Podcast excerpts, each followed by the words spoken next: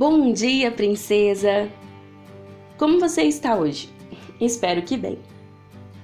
Quero ler com você um versículo que está lá em Cânticos, capítulo 2, verso 2, que diz assim: Como um lírio entre os espinhos é a minha amada entre as jovens. Quando morei no Rio de Janeiro, precisava fazer uma caminhada diária de 10 minutos da minha casa até o ponto de ônibus. A caminhada era recompensada por um trecho em que as calçadas foram enfeitadas com algumas árvores e ramos de flores que sempre roubavam minha atenção. Entre elas, havia uns botões amarelos bem pequeninos que nasciam de caules cobertos por espinhos. Sempre que as via, ficava pensando em como um pé tão grotesco, com seus espinhos pontudos e feiosos, podia dar espaço para flores tão delicadas. Foi quando Deus me ensinou que a vida também é assim. Em meio aos espinhos, muitas pessoas se descobrem como lindas flores.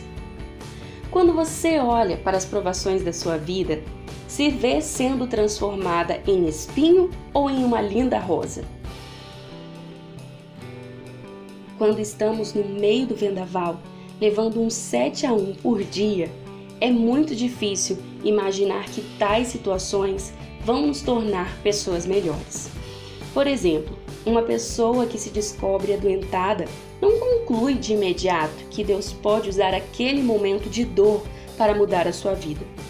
Mas Deus usa, e são essas lutas diárias que vão nos lapidando na joia preciosa que Deus nos criou para ser. De certa forma, os nossos períodos de luta são como ir à escola. Se nos equiparmos com boas ferramentas, como fé, oração e obediência a Deus, poderemos vencer as provações e no final, quem sabe não nos descobriremos flor. Princesa, olhe para os espinhos da sua vida não como uma afronta, mas como produtores de flores. Peça ajuda e orientação a Deus para fazer das suas batalhas degraus de uma escada que te conduzirão para ser a filha que Deus te chamou para ser. Topa esse desafio?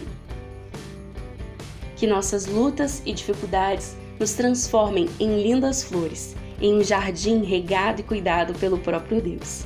Amém? Tenha um dia incrível e até mais.